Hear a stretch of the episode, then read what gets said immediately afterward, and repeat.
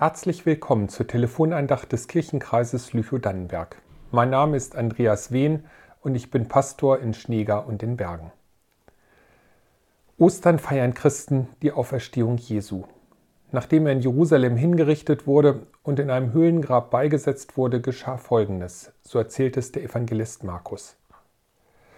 Als der Sabbat vergangen war, kauften Maria Magdalena und Maria, die Mutter des Jakobus, und Salome wohlriechende Öle um hinzugehen und Jesus zu salben. Und sie kamen zum Grab am ersten Tag der Woche, sehr früh, als die Sonne aufging. Und sie sagten untereinander, Wer wälzt uns den Stein von des Grabes Tür?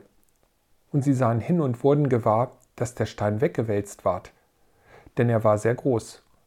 Und sie gingen hinein in das Grab und sahen einen Jüngling zur rechten Hand sitzen, der hatte ein langes weißes Gewand an, und sie entsetzten sich.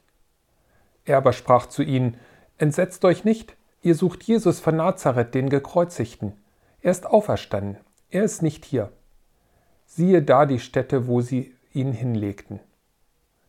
Geht aber hin und sagt seinen Jüngern und Petrus, dass er vor euch hingeht nach Galiläa. Da werdet ihr ihn sehen, wie er euch gesagt hat. Und sie gingen hinaus und flohen von dem Grab, denn Zittern und Entsetzen hatte sie ergriffen und sie sagten niemand etwas, denn sie fürchteten sich. Die Pastorin klappte ihre Bibel zu und lehnte sich seufzend in ihrem Schreibtischstuhl zurück. Erst die anstrengende Woche und jetzt auch noch die Predigt für den Ostergottesdienst.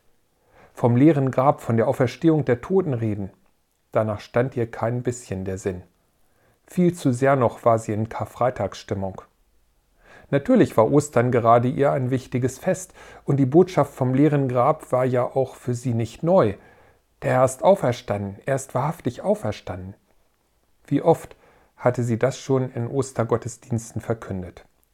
Doch dieses Jahr würde ihr dieser Satz nicht so einfach über die Lippen gehen. Wie sollte er auch, wo doch überall vom Tod die Rede war?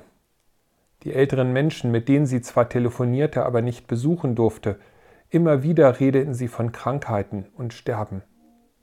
Die vielen Beerdigungen Woche für Woche, Erde zu Erde, Asche zu Asche, Staub zu Staub. Es traf Alte und Junge. Bilder traten ihr vor Augen, Bilder aus Geschichtsbüchern, aus der Zeitung, Bilder aus dem Fernsehen.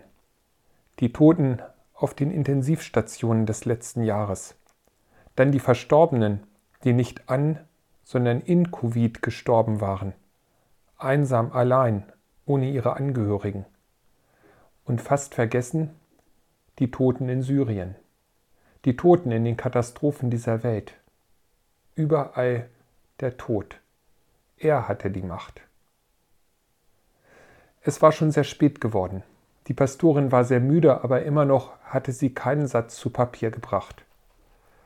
Ach, hier fällt mir doch nur die Decke auf den Kopf, dachte sie und sie beschloss hinüberzugehen in die Kirche.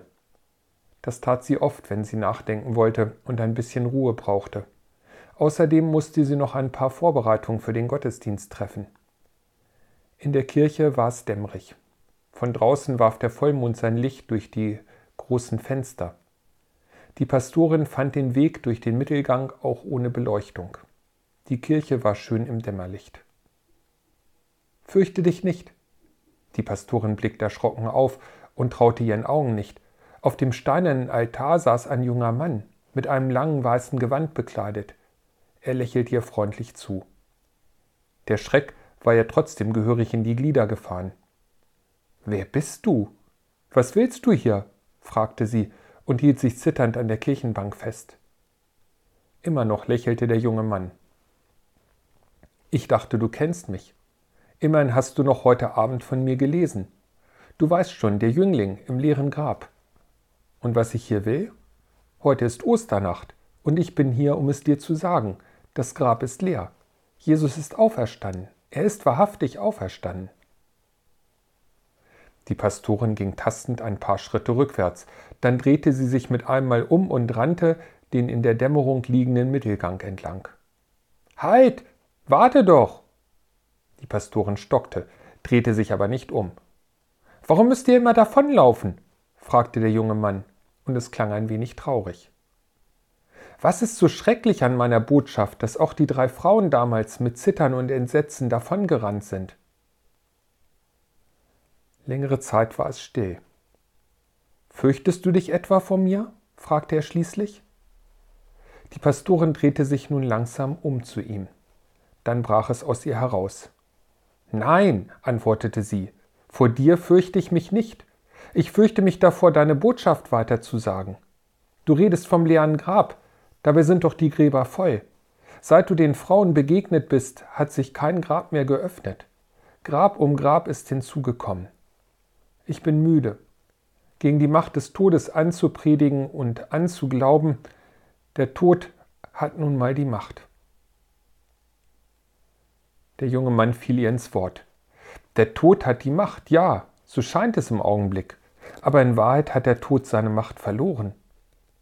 Die Pastorin schaut den Jüngling skeptisch an.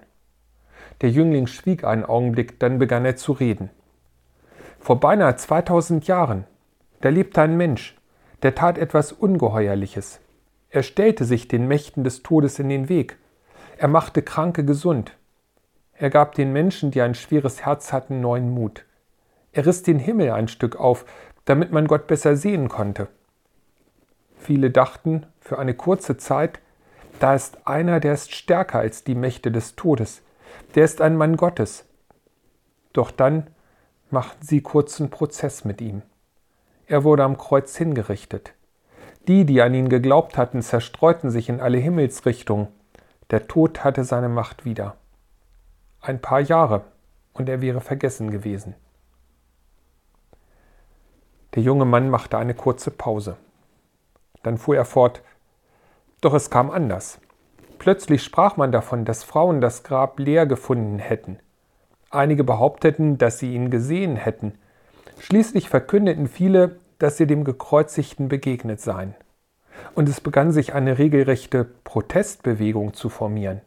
Eine Bewegung, die im Namen Jesu gegen die Macht des Todes protestiert. Eine Protestbewegung gegen den Tod überhaupt. Und dieser Protest dauert an. Bis heute Nacht. Und dieser Protest, der ist mehr als die Macht des Todes einfach nicht wahrhaben zu wollen. Denn dieser Protest hat den Gott des Lebens auf seiner Seite. Die Pastorin sah den jungen Mann eine längere Zeit an. Der junge Mann sagte, Jetzt geh, und wenn du für das leere Grab nur Zittern und Entsetzen empfinden kannst, dann sag niemandem etwas davon. Wenn du aber dem Tod die Macht streitig machen willst, dann sprich vom leeren Grab. Dann sag es, der Herr ist auferstanden. Er ist wahrhaftig auferstanden. Als die Pastorin die Kirche verließ, war es draußen schon hell geworden. Ein frischer, kühler Mo Frühlingsmorgen.